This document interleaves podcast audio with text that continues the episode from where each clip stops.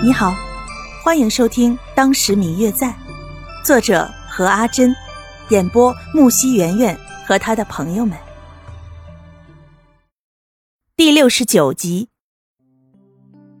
而此刻，方玉楠确实也挺无聊的。本来好好的和谢轩说着话呢，可是他在院中站了一会儿，似乎看见谁了，也不知道是干了些什么，便出去了。留他一个人在这房间里，不知道做些什么，实在是太无聊了。哎，我去看那个懒丫头起来了没。在方玉楠踱来踱去数十次之后，也没见谢轩回来，白若秋也没有来找自己，就决定出去。其实他们两间厢房隔得并不远，只需要走几步就到了，准确的说，就在隔壁。只是因为门的位置不是相邻的，所以一个在内院一个在外院当方玉楠到白若秋的房间时，他刚好吃饭吃到了一半对于方玉楠的到来也有些意外，没想到方玉楠更加的意外。不是吧？这位慧通师傅也太厚此薄彼了吧？你怎么吃的那么丰盛？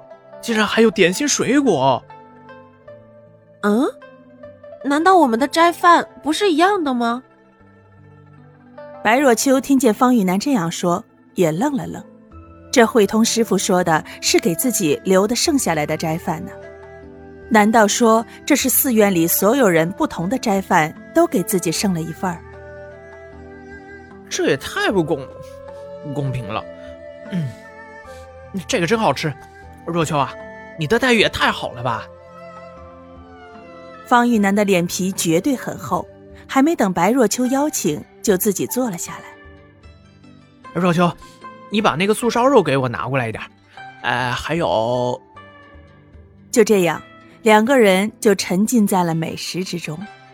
不得不说，这寺庙的斋饭确实很好。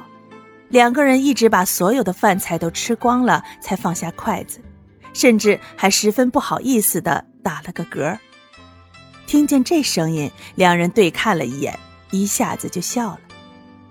休息了一会儿之后，白若秋看着方玉楠半天，想要问问谢轩去哪儿了，而半天都没有问出口。倒是方玉楠被他这个样子憋得慌。你是不是想问我谢轩在哪儿？怎么没一起来是吧？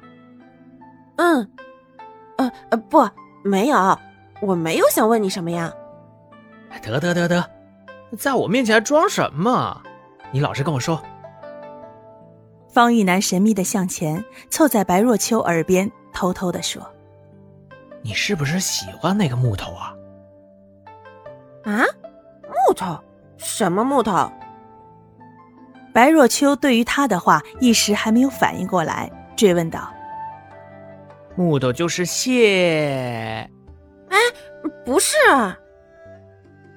方玉楠故意拉长声音，话还没说完，就立马被白若秋给反对了，脸上红了一片。什么不是啊？我又没说什么。方玉楠看着他的脸，一脸促狭的笑，惹得白若秋更加的脸红，站起身来。嗯，今天晚上的月亮不错嘛，我们出去逛逛吧。